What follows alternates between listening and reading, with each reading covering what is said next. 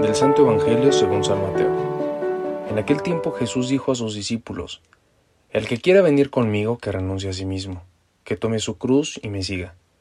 Pues el que quiera salvar su vida la perderá, pero el que pierda su vida por mí la encontrará. ¿De qué le sirve a uno ganar el mundo entero si pierde su vida? ¿Y qué podrá dar uno a cambio para recobrarla? Porque el Hijo del Hombre ha de venir rodeado de la gloria de su Padre, en compañía de sus ángeles, y entonces dará a cada uno lo que merece en sus obras.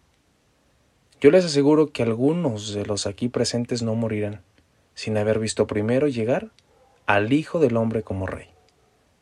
Palabra del Señor. Hola, hola, ¿qué tal? Soy el Padre Jonathan Arias.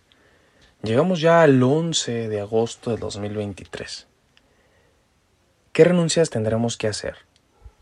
¿Qué renuncias tengo pendientes en mi vida? Que me están quitando la paz, que me están restando salud, que hoy me están quitando vida. ¿Qué renuncias tengo que hacer? ¿Qué espacio necesito en mi vida, en mi corazón, para que generen más vida?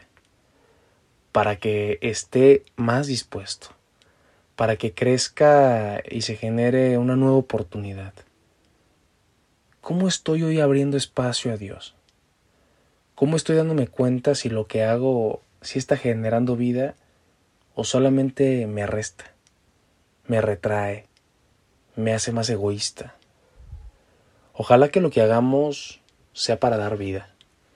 Ojalá que nuestras fuerzas las vayamos a perder o las vayamos a desgastar amando, brindando ayuda, dándonos a los demás, porque esto es generar auténtica vida.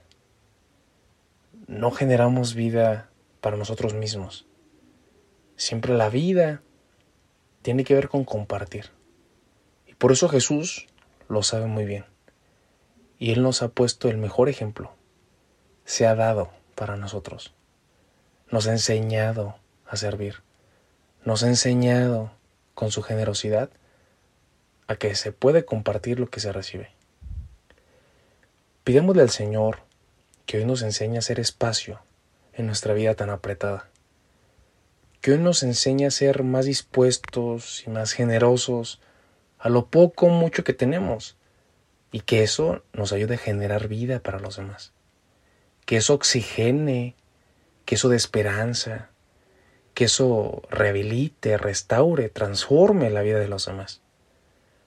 Seguramente tú y yo conocemos a alguien que nuestra vida, nuestra presencia, que lo que le podemos dar puede hacerle mucho bien. Eso es dar vida. Eso es darnos a los demás al estilo de Jesús.